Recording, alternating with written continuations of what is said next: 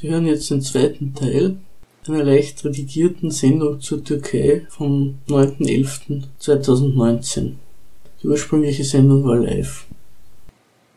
Es hat dann nach dem Militärputsch von 1980 einen Ministerpräsidenten gegeben, den Turgut Özal. Der hat schon angefangen, ein bisschen über den Tellerrand der türkischen Grenzen zu schauen. Und zwar hat er die ganze Wirtschaft der Türkei umgemodelt um eine kleine wirtschaftliche Offensive machen zu können in die Nachbarstaaten. Dann, wie der Fall des Eisernen Vorhangs war, hat das Ösal gemeint, das ist die Chance für die Türkei, sich wieder als Vormacht in der ganzen Region, als islamische Vormacht zu präsentieren.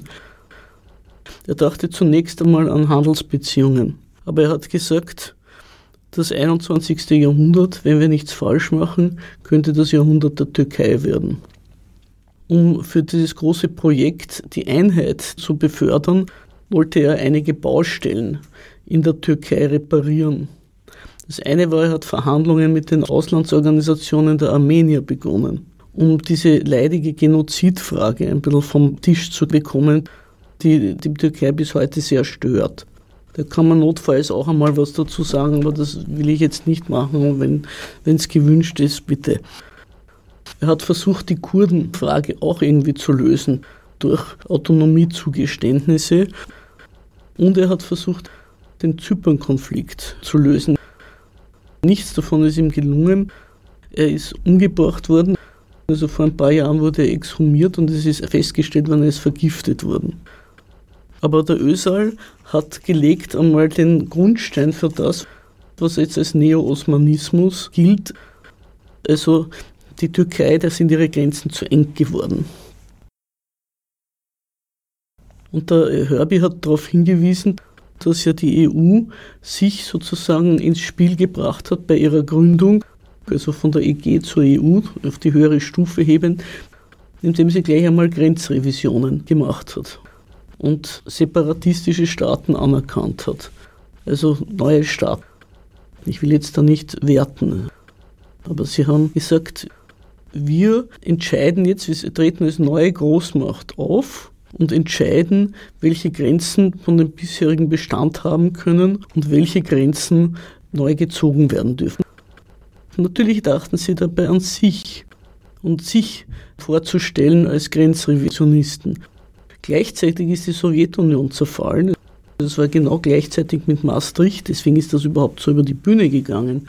Also ein, wie soll man sagen, einerseits Garant der bestehenden Grenzen war die Sowjetunion und zweitens auch ein Grund, warum der Westen in seiner Einigkeit gegen die Sowjetunion von solchen Sachen Abstand genommen hat. Diese beiden Gründe sind weggefallen. Die EU hat gesagt, so hoppla, jetzt komme ich und ich bestimme wo Grenzen bestehen bleiben dürfen und wo nicht. Und hat aber dabei nicht bedacht, dass sie damit die Tür öffnet dafür, dass auch andere Staaten sagen können, ja hoppla, auch meine Grenzen sind mir nicht recht. Sie ist jedenfalls in der Türkei gehört worden und die Türkei hat dann angefangen, sich in einer weiteren Form vorzubereiten für Grenzrevisionen. Sie hat nämlich ihr ganzes Militär angefangen aufzumutzen. Das wissen vielleicht viele Leute nicht, bis heute um die Armee und die Aufrüstung der Türkei bestellt ist. Man weiß zwar, dass die Türkei militärische Geräte einkauft wie wild. Sie ist der größte Käufer von Militärgeräten noch mehr als Saudi-Arabien seit ungefähr 10 bis 15 Jahren. Aber sie hat auch einen großen militärischen Komplex aufgebaut. Da ist wirklich Geld in die Hand genommen worden die stellen ihre eigenen Flugzeuge, haben eine eigene Drohnenproduktion, die stellen ihre Panzer her, die haben sich ein Stück weit unabhängig gemacht davon, ob man ihnen auch das Gerät verkauft und in den nötigen Mengen, was sie haben wollen. Das türkische Militär ist also heute die zweitgrößte Armee der NATO nach den USA. Das weist auch darauf hin, dass sie Großes vorhaben. Und sie sind eben auch überhaupt nicht mehr so ein Frontstaat der NATO, als der sie lange gehandelt worden sind. Vielleicht gehe ich jetzt noch ein, bisschen auf die, die, die Türkei und die NATO. Also die Türkei ist 1952 der NATO beigetreten unter dem Ministerpräsidenten Adnan Menderes, der dann später in einem Hochverratsprozess verurteilt und hingerichtet worden ist. Das war nicht die NATO der Grund. Der NATO-Beitritt, der ist auch im Inland sehr positiv aufgenommen worden, sondern ihm ist vorgeworfen worden, dass er die innere Einheit der Türkei gefährdet hätte, unter anderem durch seine Minderheitenpolitik. Die Türkei hat sich empfohlen für diesen NATO-Beitritt durch die freiwillige Teilnahme am Koreakrieg und sie ist dann, ähnlich wie die BRD, zu einem NATO-Frontstaat aufgebaut worden. Also die Anfänge der richtig großen Aufrüstung der Türkei fallen in die NATO-Phase. Ich will auch an etwas zurückerinnern, was vielleicht viele vergessen haben. Man kann das problemlos nachlesen. Die Kuba-Krise 1962 ist beigelegt worden, indem die USA Mittelstreckenraketen bereits stationierte in der Türkei zurückgezogen haben. Das war das Tauschgeschäft. Deswegen sind die sowjetischen Schiffe wieder umgedreht. Also die beiden damaligen Weltmächte haben ein Stück ihre gegenseitige Bedrohung an ihren jeweiligen Grenzen zurückgenommen. Aber die Türkei war sozusagen die Karte im Fächer, mit der diese Krise verursacht und abgewendet worden ist. Was vielleicht noch zu sagen wäre zur Armee, zum Militär. Es ist ja nicht nur das Gerät, was die Schlagkraft eines Militärs ausmacht, sondern die Militärdoktrin. Also das türkische Militär soll dienen dafür, die Macht der Türkei früher lange Zeit im Land und inzwischen für Grenzrevisionen einzusetzen. Die alte kemalistische Staatsräson war die der Aufrechterhaltung der Einheit. Deswegen hat eben auch die Türkei eine Reihe von Militärputschen hinter sich. Als nächstes sind eingesetzt worden überhaupt bei der ganzen, wie soll ich sagen, Neuordnung der Türkei die Anhänger von diesem Fethullah Gülen. Also die Gülen-Bewegung muss man vielleicht auch noch ein bisschen erwähnen oder vorstellen. Das ist ein Theologe, also der hat eine, zum Unterschied vom Erbakan, der ein Ziviltechniker war, aber sich um die Größe der Türkei auf religiösem Wege bemüht hat. Der Gülen ist also ein ausgebildeter Theologe und der hat ein Netz von Bildungsinstitutionen aufgezogen, auch quer unter der türkischen Diaspora, aber auch in der Türkei selber. Man kann das vielleicht ein bisschen vergleichen mit Saudi-Arabien, das zur Zeit der Bekämpfung der Sowjetunion in Afghanistan in Pakistan ein System von Medressen aufgezogen hat. Das sind Koranschulen. Also über so Bildungsinstitutionen hat der Gülen auch die Auslandstürken, aber auch die innere Türkei ein bisschen verreligiosiert und ist dann unter Erdogan eingesetzt worden, diese ganze Bewegung, vor allem die Schüler, die aus dem hervorgegangen sind, um die Justiz zu besetzen, das Militär zu besetzen und über die Justiz auch das Militär von den Kemalisten zu säubern. Ein paar Jahre vor diesem schiefgegangenen Putsch gab es einen Prozess gegen führende Militärs, denen auch Putsch vorgeworfen worden ist. Und dieser Prozess ist von Anhängern der Gülenbewegung geführt worden. Also der Erdogan hat eingesetzt, sehr berechnend, diese, wie soll man sagen, religiöse Erneuerungsbewegung, deren genaues Ziel eigentlich mir nicht ganz einsichtig ist was seinen ihr Endziel ist, um seine Staatsräson und seine Aufwertung der Religion für die Nation einzusetzen. Als sie dann irgendwie lästig geworden sind oder diesen Putschversuch gemacht haben, wurden sie bekämpft. Jetzt werden die Gülenisten hinausgesäubert. Militär, ich habe das in der Ankündigung geschrieben, bald auch Janitschan, glaube ich, sind Hilfstruppen vorgesehen langsam. Diese ganzen Rebellen, Dschihadisten, IS-Kämpfer und alles, was dort in Syrien und auch in der Türkei sich breit macht, diese Leute will die Türkei eigentlich haben. Und sie für sich auch wieder instrumentalisieren. Sitzen ja Zehntausende von IS-Kämpfern und Angehörigen noch in diesem sogenannten Sicherheitsstreifen oder Ex-Rojava oder Kurdengebiet oder ich weiß, Nordsyrien jedenfalls, die keiner haben will. Die Türkei sagt, ich würde die schon nehmen und für meine Zwecke einsetzen wollen. Natürlich sagen sie das nicht offiziell, aber es ist den Taten der türkischen Außenpolitik zu entnehmen, dass sie schon eine Verwendung für diese Leute hätten. Es gibt übrigens auch noch andere Anwärter auf diese Leute, möchte ich darauf aufmerksam machen. Der Herbie hat erwähnt das irakische Kurdistan. Das irakische Kurdistan ist in den letzten Jahren von den USA zu einer einzigen großen Basis aufgebaut worden. Die haben sich mit den dortigen Häuptlingen, sowohl den Basani-Clan als auch den Talabanis, geeinigt. Ihr könnt eure Geschäfte machen, wir schützen euch und wir haben dafür völlige militärische Bewegungsfreiheit. Das haben sie der Türkei auch hineingedrückt.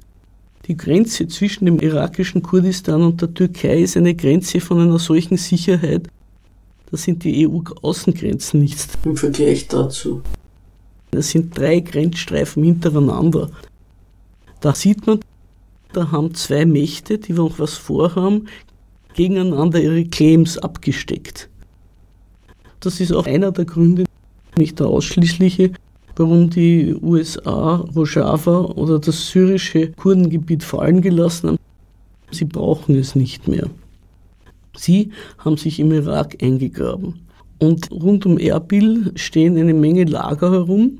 Und es ist durchaus möglich, dass die USA auch Wert legen auf einige dieser Dschihadisten, um sie wieder, ähnlich wie seinerzeit die Freiheitskämpfer in Afghanistan, für ihre Ziele einzusetzen.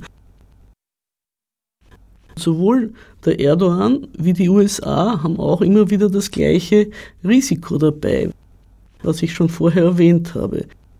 Wenn man Leute, die Gotteskämpfer sind und einen heiligen Krieg führen wollen, für seine eigenen Zwecke einsetzt, einsetzen will, ist immer das Risiko gegeben, dass sie sagen, wir haben einen höheren Herrn, dem wir dienen wollen und wir benutzen eure Unterstützung für unsere Ziele.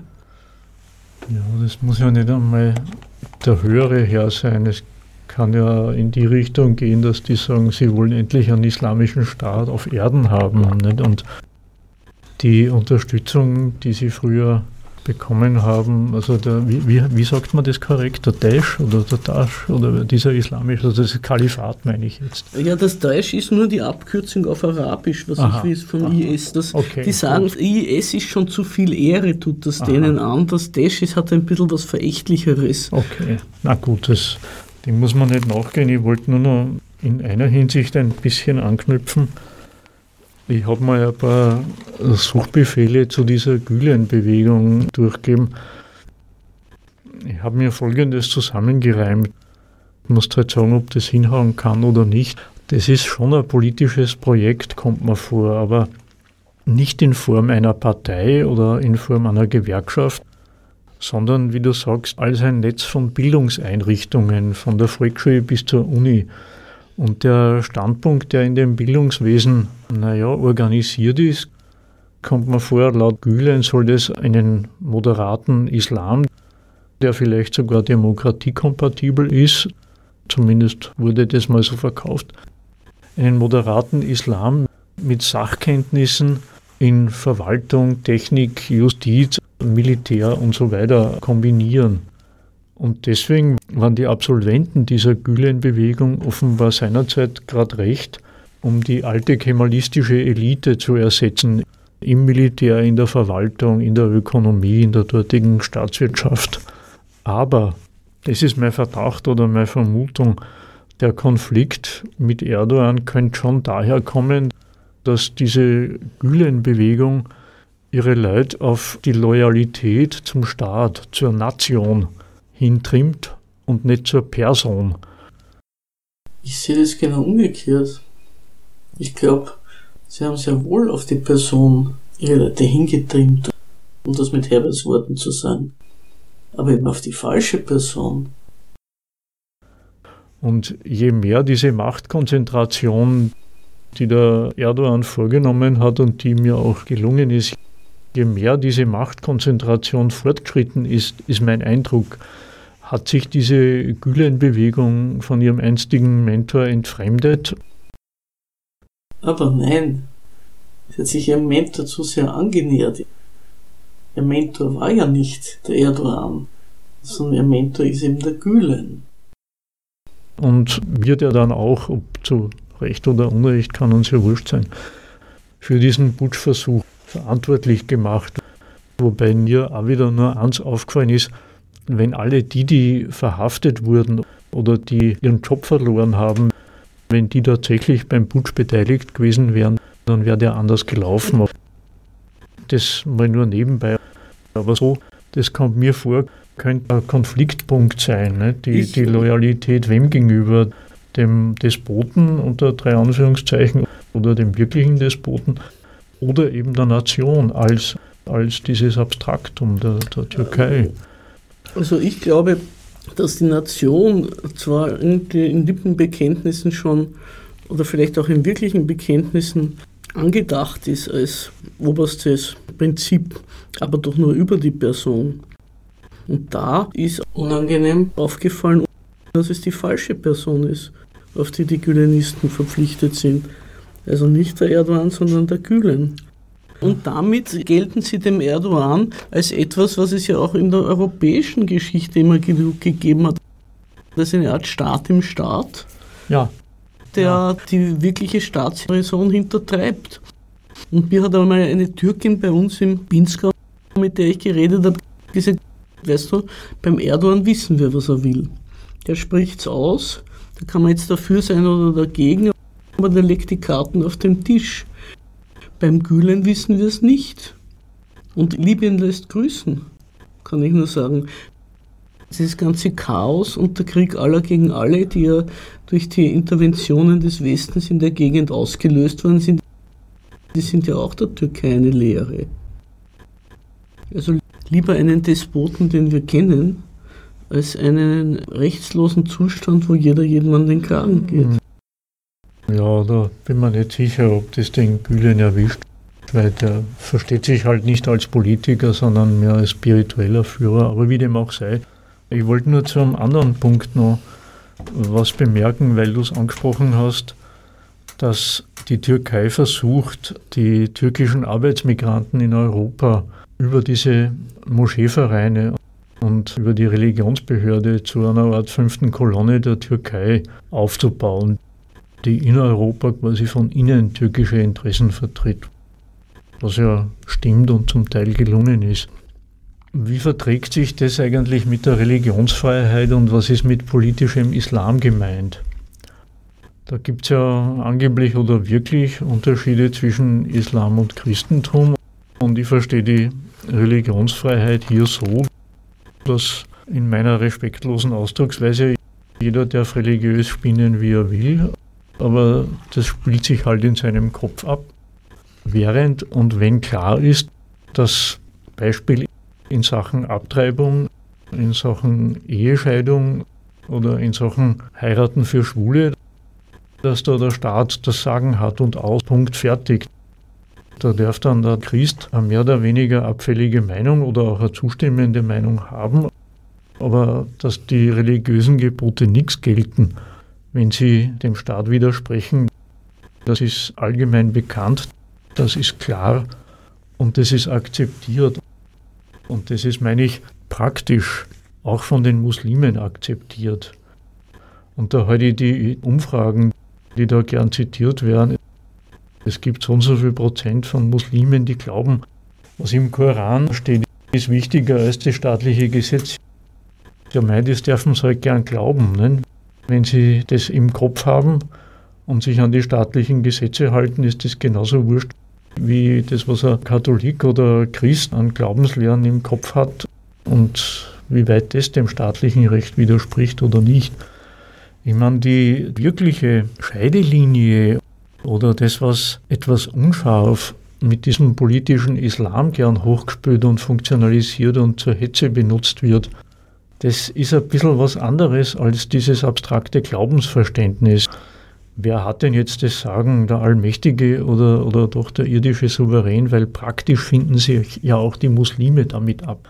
Zumindest außerhalb des Familienkreises mal, um meine eigenen Vorurteile ein wenig preiszugeben. Ich meine, der Witz ist anders. Beim politischen Christentum, und da nehme ich jetzt die christlichen Religionen, wie sie in Europa unterwegs sind, die nehme ich jetzt einmal als politisch. Beim politischen Christentum ist arschklar und völlig unbezweifelt, dass das Varianten von Nationalbewusstsein sind. Das ist halt eine Art, wie man sich sein österreichisches, sein deutsches, sein italienisches Nationalbewusstsein zurechtlegt, indem man das mit religiösen Elementen anreichert. Und das Wirkliche oder das, was beim sogenannten politischen Islam immer im Hintergrund gegeben ist, aber selten ausgesprochen wird, der wirkliche Zweifel ist nicht, ob die Muslime die weltlichen Gesetze äh, einhalten, sondern ob die Islamvereine eben ein österreichisches Nationalbewusstsein kultivieren oder türkisches. Das ist der politische Islam. Da geht es darum, dass es der verkehrte Nationalismus ist, der da gepflegt wird, zum Teil sicher zu Recht, und nicht der richtige Nationalismus. Das ist das aber, was den Kirchen taxfrei und in der Regel auch zu Recht unterstellt wird und zugute gehalten wird. Ja, dass Christen gute Österreicher sind, ist auch klar. Bei den Muslimen gibt es zumindest den Verdacht. Und von Erdogan ja auch das Konzept, dass sich die als türkische Minderheit breit machen und auf die Innenpolitik Einfluss nehmen sollen. Das ist ja der Sinn der Sache. Und das meine ich, ist aber der Witz, um den es geht.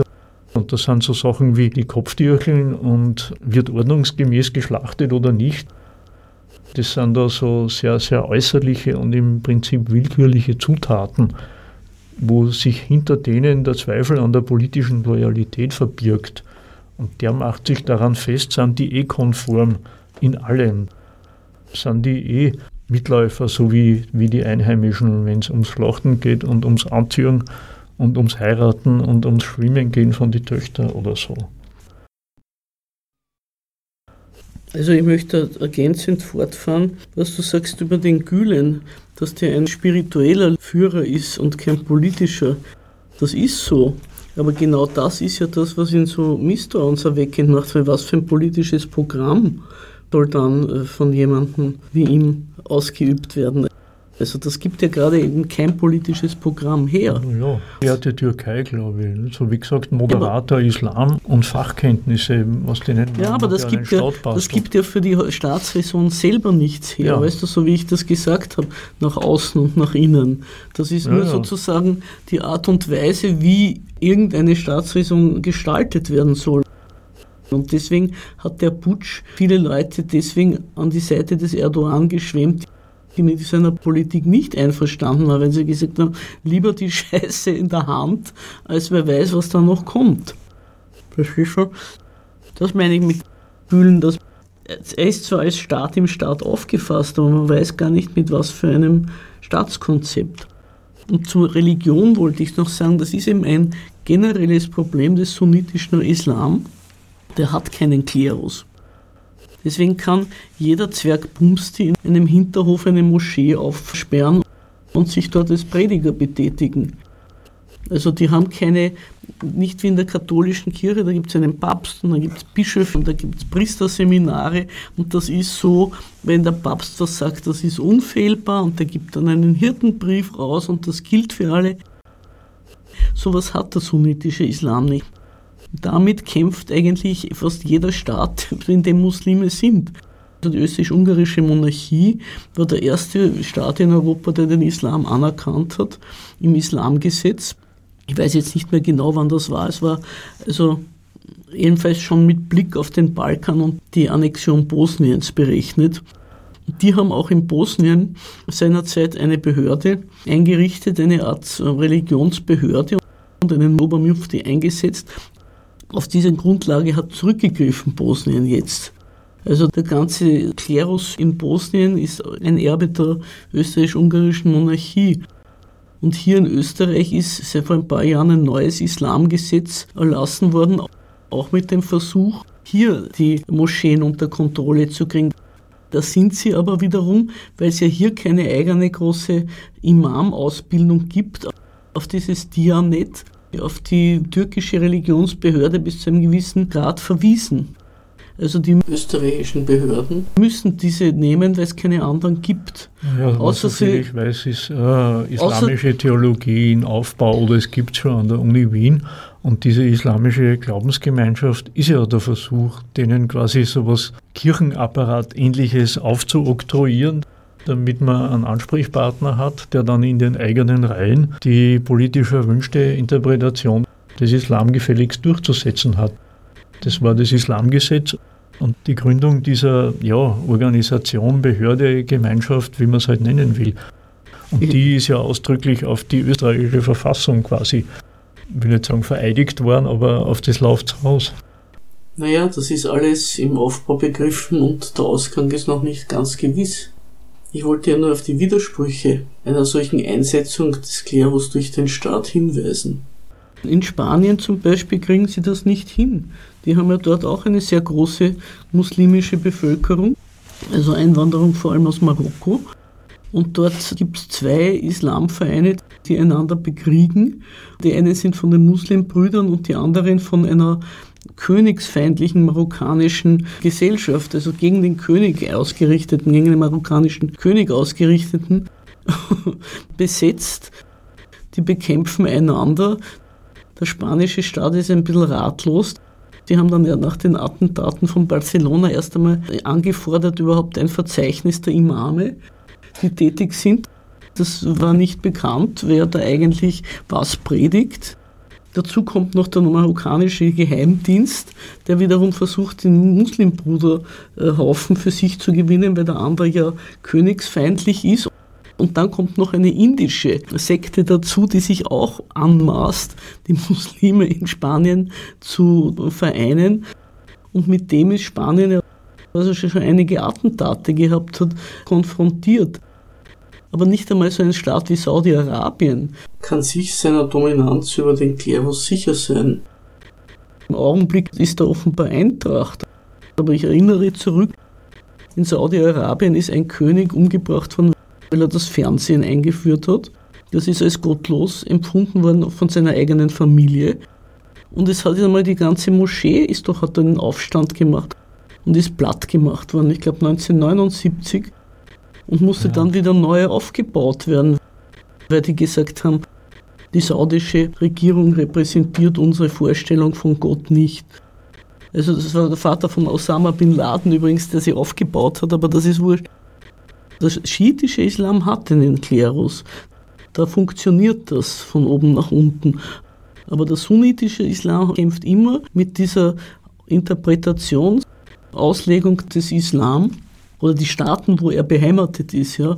Russland hat wahnsinnig viel Geld in die Hand genommen in den letzten eineinhalb Jahrzehnten, um dort einen Klerus oder eine Bürokratie, eine muslimische aufzubauen, die auf keinen Fall irgendwelche Spendengelder von außen annehmen darf, sich nur selbst finanzieren darf und ein eigenes Ausbildungswesen, also auch mit den staatlichen Behörden engst koordiniert wird das die wollen also den Islam dort auf die gleiche Stufe bringen wie die Orthodoxie, dass das eine Staatsreligion ist, die den russischen Staat unterstützt. Aber ich sage nur, das ist ein Problem, das geht also weit über die Türkei und Österreich hinaus. Ja, ja aber das, der Punkt war doch, um, um daran nochmal zu erinnern, da soll man sich auch nicht falsche Vorstellungen über richtige Religion und falsche oder die Geltung der Religion im Alltag machen. Das bricht sich letztendlich und fokussiert sich ganz trivial auf die staatsbürgerliche Loyalität. Es sind Muslime genauso treue Österreicher, Russen, Spanier wie die Christen. Und daran wird offenbar gearbeitet, weil da gibt es das Misstrauen. Ob zu Recht oder zu Unrecht sei dahingestellt. Woran sich das festmacht, ist mehr oder weniger auch wurscht. Naja, Spanien oder Russland hatten ja einiges an Terroranschlägen von Islamisten zu verzeichnen und auch einige ihrer Bürger sind zum islamischen Staat gegangen. Also da gibt es schon Anlass für Misstrauen und Handlungsbedarf. Da wird halt Konformität verlangt und die hat ihren Ausdruck letztlich im Nationalbewusstsein. Es gibt Jugendliche oder, oder, jüngere Burschen, die eben Moslems sind, in Österreich leben und vielleicht dann das Gefühl haben, naja, also die Gesetze Österreichs gelten nicht so wirklich für uns, weil die sind ja nicht durch die, die basieren ja nicht auf unserer Religion. Den Gedanken gibt es sicher. Den Gedanken gibt. Und da scheut man sich offenbar auch vor der Klarstellung, dass der Prophet hier halt nichts zu melden hat, außer in den Köpfen der Gläubigen, aber sonst nirgends. Die können sich ja einbilden, was sie wollen. Aber im Staat gilt was anderes. Und das wird offenbar nicht in der eigentlich sachlichen, sachlich angemessenen Härte kommuniziert, weil man da falsche Vorstellungen nämlich auch in Österreich von Religionsfreiheit hat. Beziehungsweise, weil es ja auch nach hinten losgehen kann, dass man sich der falschen Nation dann seine Loyalität erklärt. Das ist ja schon ein Grund, warum diese Politik, sich die Türken im Ausland zu angeln, auf fruchtbaren Boden fällt, weil sie ja hier irgendwie zurückgewiesen werden in ihren Ansprüchen. Und dann kommt der Sultan und seine Mannschaft und sagt, ihr seid ja sowieso unsere Bürger und wir stehen hinter euch und lasst euch nicht auf den Kopf machen. Also da ist, wie soll man sagen, ein Krieg um die Seelen, der sehr machtpolitisch begründet ist. Ja, ein, ein großes Thema. Ich habe noch etwas, so, so, was mich immer zum Lächeln gebracht hat, einwerfen. Einerseits von wegen, also es gibt ja auch also in, in der muslimischen Welt, über die ich ja wirklich wenig weiß, unterschiedliche Meinungen, Lehrmeinungen und Strömungen, wie wir alle wissen. Ein Freund, der aus Algerien stammt, zwar in Paris geboren, aber die Eltern kommen aus Algerien, dann hier lebt und dann sagt, ja, aber die Türken, die können nicht einmal Arabisch, also das ist die, die Sprache des Koran. ist okay. Dann sage ich immer, du, mach deine Sachen. Also ich sage nicht, was er macht, aber dann sagt er, ja, du hast recht, du hast recht, ich mache meines und so. Ich kümmere mich da nicht darum. Und die Scheichs in Saudi-Arabien, das war schon in den, ja, so 90, Anfang der 90er Jahre, so kurz vorher sogar, war ich einmal in Algerien und in einem großen Hotel und dann war ein Fernsehapparat, das saß wirklich so, also auch Männer mit so Burnus und so irgendwie, das war so ein Ostalgerien und da lief ein Fernseher. Und dann haben die ferngeschaut in dieser Halle und dann sind sie abgedreht, weil sie sind schlafen gegangen. Dass ich da gesessen bin und auch noch fernschauen wollte, hat da auch niemanden gestört. Aber gut, aber das ist, das war irgendwie witzig. Ach, da schaut eine Frau fern, ist doch vollkommen uninteressant. Wir drehen ab. Sie soll jetzt schlafen gehen, es ist schon spät. Ich hätte noch was sagen wollen, wenn es äh, geht, zu, ähm, wohin eigentlich die Türkei expandieren könnte. Dass man sich das vielleicht auch einmal vor Augen hält. Weil derzeit hat sie sich Syrien vorgenommen. Aber es gibt ja noch andere Grenzen. Und Länder, die auch einmal zum Osmanischen Reich gehört haben. Und die Türkei hat sich hochgerüstet zur zweitgrößten äh, NATO-Armee. Da kann sie auch durchaus in die andere Richtung einmal Ambitionen entfalten. Also das, darauf, da würde ich vielleicht, wenn es heute nicht mehr geht, vielleicht einmal gerne eine Nachfolgesendung dazu machen. Also Stoff und Überlegungen und Informationen gibt es da sicherlich genügend. Das war jetzt eigentlich unsere heutige Sendung zur Staatsräson der Türkei. Sie hörten Amelie von der Sendung Kapitalismuskritik, jeden zweiten Mittwoch von 13 bis 14 Uhr. Hörbi von kein Kommentar, meistens am letzten Dienstag im Monat. Wie du es am Anfang gesagt hast, immer, aha, kein Kommentar. Also die Sendung heißt so, das ist toll. Ja. Wann ist eine kein Kommentar-Sendung immer zu hören? Normalerweise am letzten Dienstag im Monat um 11, aber es gibt manchmal Verschiebungen äh, aus praktischen Gründen. Und Monikas musikalische Reise ist noch komplizierter jeden Montag von 14 bis 15 Uhr aus, am letzten Montag im Monat, aber jeden Mittwoch von 12 bis 13 Uhr und ab und zu auch eine gemeinsame Sendung mit Amelie von 12 bis 14 Uhr. Und viele, viele Sendungen sind dann im Archiv der Freien Radios im CBA zu finden. Auch diese bald. Es verabschieden sich Amelie, Herbert und Monika.